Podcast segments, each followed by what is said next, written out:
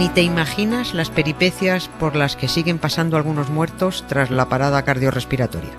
Pues te lo contamos en mi nuevo Polvo Eres, el podcast exclusivo de Podimo en el que también vas a descubrir un nuevo lenguaje con el parcapáginas de Roberto Villar, comprobarás con Pepe Rubio que vivir está de muerte, vas a alucinar con las tanatonoticias de Jesús Pozo, Emma Valle Espinós hace todo lo posible para que la muerte te pille leída y la voz profunda de Julio López os va a dejar muertos con una jugosa selección de epitafios reales. María Jesús Rodríguez lo pone todo bonito con la técnica para que escuches gratis todos los polvos en Podimo con el enlace que te dejo en la descripción de este episodio.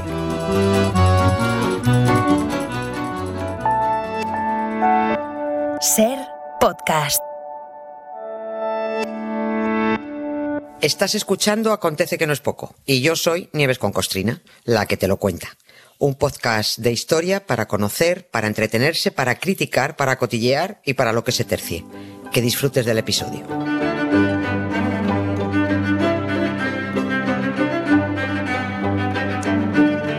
Hola Nieves, buenas tardes. Buenas tardes, Carlos, ¿Qué ¿cómo estás? Bien, Muy bien, bien, bien, bien. Yo también, yo también. Empezando semanita. Eh, esto de repasar la historia, esto que hacemos, sí. Tiene entre sus múltiples virtudes, yo seguramente creo, yo creo que es una de las más importantes, que permite combatir las chorradas, eh, ¿no? O, los errores, o directamente las mentiras que nos quieren colar a veces. Eh, el de hoy es un ejemplo palmario, o a mí al menos me lo parece. ¿eh? Nos vamos. A tal día como hoy, viajamos al 6 de febrero de 1481, cuando comenzaron en España los llamados, el título tienes, los llamados autos de fe. Venga. Así es. O así sea, es. Y- la Inquisición. y- aquí- Vamos, efectivamente, sí. vamos. Y, es- y- y así es. Esto, esto va a servir para combatir, combatir las chorradas. Más que la metida las chorradas, ¿no? A mí me parece que se habla poco de la Inquisición. A ellos les viene bien que se hable poco, pero hay que hablar más. Así que hay que refrescar la memoria para que al menos los que elaboran argumentarios en la sede del Partido Popular Ah, bueno, bueno, dejen, sí. claro, es que de- Ah. tienen que dejar de poner en ridículo a sus líderes. Que los líderes no sepan es una cosa, pero que además eh, los lleven al ridículo. En fin, yo creo que Alberto Núñez Feijó debería contratar asesores externos que le libren de las asesorías internas, porque se va metiendo en unos charcos que, vamos, detectan hasta los niños de la, de la ESO. Eso de que hace muchos siglos que la Iglesia Católica no asesina en nombre de su religión, tal y como dijo el líder del PP, pues hombre, lo deja en muy mal lugar, intelectualmente hablando. Si para él ciento y pico años son muchos siglos, pues entonces el problema se agrava porque encima no sabe contar. ¿no? El último ejecutado en España por la Iglesia Católica en nombre de la religión se llamaba Cayetano Ripoll, era maestro escuela y fue ahorcado en 1826 insisto, en nombre de la religión y por la Inquisición, por supuesto. Y de, de esto no hace ni dos siglos, ¿no? Y voy a insistir en algo que tampoco tienen en cuenta y que y, esto al margen de ironías, ¿no? Pues a mí como española constitucionalista, porque yo soy muy constitucionalista, a mí esto me enfada. A ver, el punto 3 del artículo 16 eh, de la Constitución dice ninguna confesión tendrá carácter estatal. Efectivamente. Sí. Por eso somos El un estado aconfesional. Eh, sí, esa es la teoría. Bueno, pues el señor Feijó ni puede ni debe decir textualmente nosotros, desde hace muchos siglos, no matamos en nombre de la religión. Yo no sé ese nosotros a quién se refiere. Si me está metiendo en su saco de hipócritas católicos, que me saque ya mismo, ¿no? Porque a mí eso me ofende y es anticonstitucional. Así que vamos a ver cuándo la Iglesia Católica empezó a asesinar en este país de forma oficial. Fue el 6 de febrero de 1481, con su primera ejecución pública, que ellos, los de Feijó, no nosotros, los suyos, disfrazan con el bonito eufemismo de auto de fe.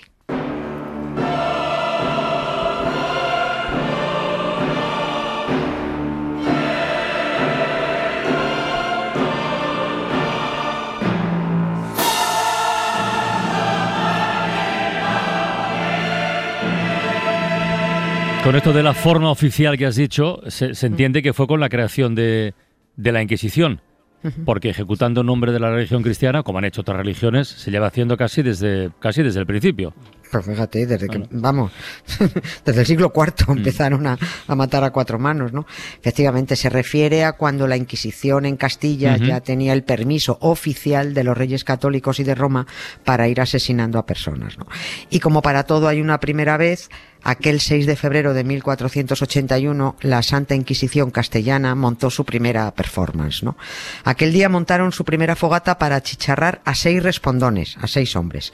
Y se lo pasaron tan bien, les gustó tanto, hubo tal holgorio aquel día en Sevilla, con el primer asesinato público, su primer show llamado Auto de Fe, que oye, ya no pararon mm. en los siguientes 345 años. Eso ya, fum, pum, pum, pum, pum, no, no pararon. En los siguientes tres siglos, ojo, aquel 6 de febrero murieron en la hoguera seis conversos judaizantes. Se llamaban a conversos judaizantes seis judíos porque se habían convertido al cristianismo. O sea, en realidad eran cristianos, pero claro, pasa como siempre, si a ti te obligan a hacer algo sin ganas, pues no resulta muy convincente. Y eso ocurrió con estos seis nuevos cristianos, que los viejos cristianos no vieron que estuvieran ellos muy convencidos. Y claro, se los, los asesinaron. Bueno, tampoco para eso, ¿no? Pues sí, para ellos sí, para ellos sí. ¿Tú no estás muy convencido? Pues te mato. Que el primer auto de fe de la Inquisición se celebrara en Sevilla no fue una casualidad, porque sus católicas majestades, Isabel y Fernando, tenían puesto el ojo en la ciudad porque allí se concentraba una de las mayores comunidades de judíos conversos de España, y con muchísima pasta, mucha. Por eso los dos primeros inquisidores nombrados fueron enviados a Sevilla y además eh, de extranjis, ahí con orden de guardar secretos sobre su misión, y cito, hacer pesquisa contra las personas que no guardan y mantienen nuestra santa fe. Esto de hacer pesquisa suena, esto suena a espía, a policía secreta, ¿no? Claro, haz pesquisa. Haz pesquisa. Sí, sí, Bueno, es que así fue, ¿no? Fue, he dicho de otra manera, que aquellos dos verdugos, eh, aquellos enviados especiales, estuvieron en plan vieja el visillo de José Mota, ¿no? a ver qué detectaban, hasta que recolectaron a los seis primeros herejes, ¿no? Encabezados por el famoso banquero eh, Diego de Diego de Susón. Qué casualidad que además era una de las mayores fortunas, ya no de Sevilla, sino de, de, parte de Castilla, ¿no? En realidad estaba, parece que estaban montando una conspiración para evitar el establecimiento de la Inquisición en Sevilla, ¿no? Bueno, no, no, tampoco está claro que les interesaba más a los inquisidores, si acabar con un falso converso o confiscarle todos sus bienes. ¿Eh? Que también digo yo una tontería, está clarísimo, sí. Les interesaba especialmente detectar a supuestos falsos conversos que fueran muy ricos, porque la acusación llevaba implícita la confiscación de todos los bienes y de las propiedades. ¿no? El primer auto de fe se celebró en una explanada que se conocía como Prado de San Sebastián, que es un lugar donde siglos más tarde se asentó la Feria de Abril de mm. Sevilla, o sea que fíjate, que se quedó como una zona de juerga, o una fogata o una feria. Pero aquellos primeros seis condenados solo fueron, solo fueron el principio no, no había forma de apagar las, las hogueras donde ardían a veces familias enteras, ¿no? Durante los siguientes 44 años, y según los estudios del profesor Francisco Morales Padrón, fueron quemadas solo en Sevilla más de mil personas. Porque al que no le acusaba de judío se le acusaba de blasfemo, al de más allá de sodomita, y si no, pues de usurero, siempre había algo, ¿no? Calculen los pecadores que, que, pudieron arder en el resto de los territorios católicos cuando llegó al cargo el pirómano de Torquemada. Aquí ya se, le, se les fue la mano, ¿no? Y como diría Hernández y Fernández de Tintín, yo aún diría más. Es que el culmen de la fiesta llegó con Torquemada muerto y enterrado. Ya no estaba ni él. Los que dieron carta blanca a las ejecuciones públicas fueron los católicos Carlos V y Felipe II, ya bien metidos en el siglo XVI. ¿eh? Les gustaba más a estos una hoguera que a Díaz Ayuso cerrar ambulatorios.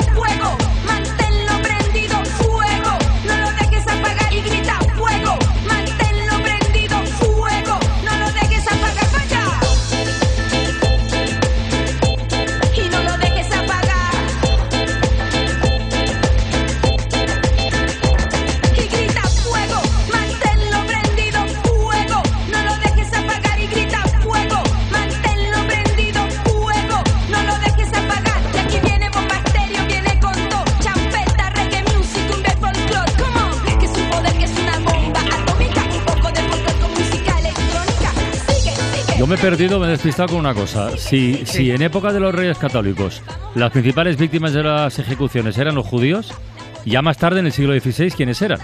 A los protestantes. Ah, ah, claro, Ah, los vale. cristianos protestantes. Claro, ellos siempre tienen un enemigo al que, al que buscar, ¿no? Fue la época del triunfo del luteranismo y a los cristianos les encantaba matarse entre ellos. Cristianos católicos asesinaban a cristianos protestantes y cristianos protestantes asesinaban a cristianos católicos, ¿no? Sea, Era tremendo. Quien haya leído El hereje de Miguel de, sí, sí. Delibes, bueno, pues sabrá del famoso auto, de la famosa ejecución de 1559 en, en Valladolid, que se montó especialmente en honor del rey Felipe. Felipe II, que estaba recién llegado a España, ¿no? Qué mejor recibimiento que organizar una ejecución achicharrando a 15 personas, ¿no? Valladolid estaba, eh, a- a- aquel día de la ejecución estaba de bote en bote, ¿no? No solo por el espectáculo en sí, sino porque también daban, a mí esto me parece horrible, ¿no? ver. Daban 40 días de indulgencia a los asistentes. ostras. O sea, yo no sé si hay algo más perverso y retorcido que ofrecer perdón a los católicos que asistieran al asesinato de 15 hombres y mujeres. Me parece tremendo, ¿no? Ah, ya sé, que, que eran otros tiempos, presentismo. Bueno, además, fue, fue, aquello fue una diversión en, en dos actos. Primero el juicio en la Plaza Mayor y luego las ejecuciones en el quemadero, ¿no? También he dicho 15, eh, pero en realidad fueron 14, porque ¿Por? una, un- sí, es que una de ellos, Juana Sánchez, eh, se suicidó en la cárcel. Oh. Eh, Dijo, ya, yo no, no vais a tener espectáculo conmigo. Pero bueno, la, la quemaron en efigie, que se llamaba, ¿no? Hicieron un muñeco y la quemaron también. Y también, bueno, que en efigie no, porque le llevaron su cadáver. Y aquellos 14, eh, en el famoso auto de fe de Valladolid fueron condenados a la muerte lenta en la hoguera. La hoguera era lo más horrible, ¿no? Pero si durante el juicio previo manifestaban gritando eh, su creencia en la Iglesia Católica, entonces les rebajaban la pena a morir a garrote. Eh, Eso era más rapidito y duele menos, ¿no? Y luego ya cuando estabas muerto, pues entonces ya sí te quemaban, cuando ya eras cadáver, ¿no? Eso es la Iglesia Católica. Eso es. Y de haber podido, hubieran continuado. ¿Eh? Que los mus a ver, claro, cuando pasa lo que ha pasado con el, con el musulmán, que los musulmanes terroristas asesinos son unos canallas en nombre de su fe, pues que nadie, esto no Claro. lo pone nadie en duda, por supuesto, pero es que han tenido buenos maestros con los cristianos que empezaron antes, ¿eh? Y a los que hemos padecido en este país asesinando a cuatro manos han sido a los católicos. No, que no se escondan. No hay religión, no hay ni una sola religión que no se sienta en el derecho de matar. Ni una sola. Y las tres religiones asesinas son precisamente las que comparten el mismo Dios, que son cristianos, judíos e islámicos. ¿Los asesinados en Valladolid eran todos luteranos? Todos, Ah. todos. Y varios eran curas y monjas. Ostras. Sí, y pues claro, es que el luteranismo empezó a aprender en, dentro de la propia iglesia, así es que eran, eran cristianos, ¿no? Se estaba viendo que Roma era un despiporre, ¿no? Y además las ejecuciones de Valladolid se organizaron con especial esmero para frenar en seco las pretensiones de extender el luteranismo en España, ¿no? Porque intentos hubo, como en el resto de Europa, pero cuando otros propagandistas vieron arder a frailes y monjas por intentar difundir las ideas protestantes de Lutero en este país, pues volvió, vamos, volvieron al redil católico echando leches, ¿no?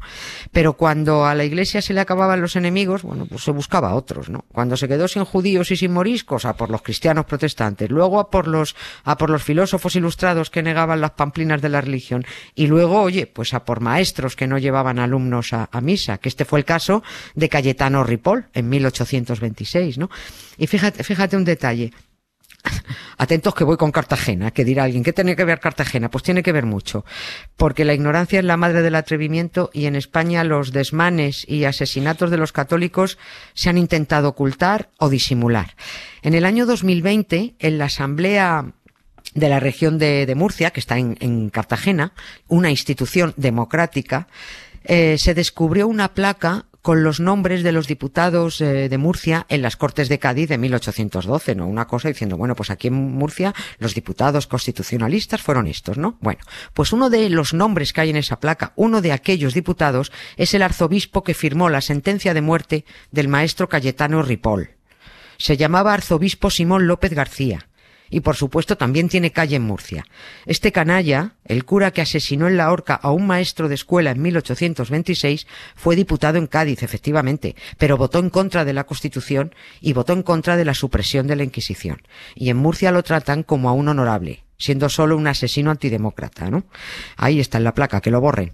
Y de todo esto Feijó, sin enterarse, porque es que en vez de estar estudiando, se entretenía en seguir con interés, según él mismo dijo, la reproducción de los conejos en su pueblo de, de Ourense, ¿no? Que no está mal para entender las leyes genéticas de Mendel, pero oye, me temo que ni siquiera eso aprendió mirando conejos. Me has dejado tieso con la historia del maestro, ¿eh? que, no, que no la conocía, la de, la de Cayetano. Cayetano Ripoll, asesinado en la horca por no llevar a los niños a misa. Bueno, mañana más nieves. Un beso muy grande. Venga, ánimo. Otro para ti. Para no perderte ningún episodio, síguenos en la aplicación o la web de la SER, Podium Podcast o tu plataforma de audio favorita.